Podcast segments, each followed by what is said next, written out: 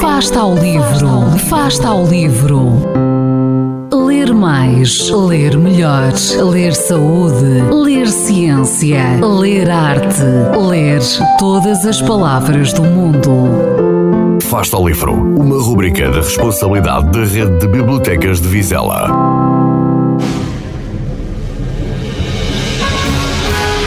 Saúdo todos os ouvintes, saúdo todos os leitores.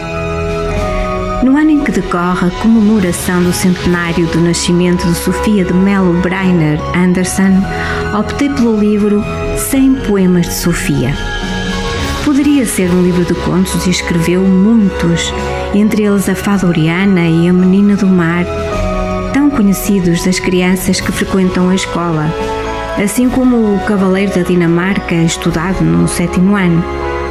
Este livro, 100 Poemas de Sofia, reúne algumas das criações poéticas mais representativas da sua obra, nos seus múltiplos aspectos. Ou seja, reúne o essencial de uma poesia que eu considero que todos os portugueses devem conhecer e aprender a amar.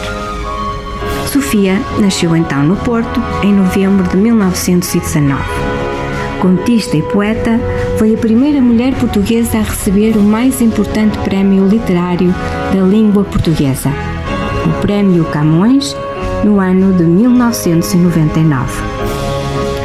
Começou a escrever muito cedo e foi sempre de uma extrema exigência. O mar, o vento, a lua, as florestas, a justiça, os amigos, o amor, a vida limpa, são conceitos e temas recorrentes nos seus livros, quer nos contos, quer na poesia. Um outro tema que sempre lhe foi caro é o da liberdade, que comemoraremos amanhã, 25 de abril. Sofia participou ativamente na oposição ao Estado Novo, tendo sido candidata pela oposição democrática nas eleições legislativas de 1968. Em 1975, um ano depois da Revolução de Abril, foi eleita para a Assembleia Constituinte, na altura pelo Partido Socialista. Dos 100 poemas do livro que tirei da minha estante, partilho convosco um. Este fala da morte e da ideia implícita de renovação e continuidade de uma vida maior. Quando? Quando o meu corpo apodrecer e eu for morta, continuará o jardim, o céu e o mar. E como hoje, igualmente onde bailar, as quatro estações à minha porta.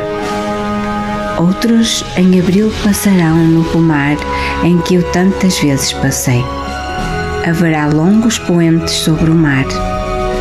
Outros amarão as coisas que eu amei.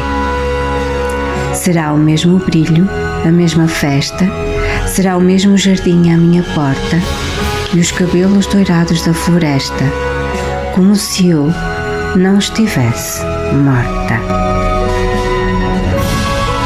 Viva a liberdade! Viva a poesia! Viva Sofia!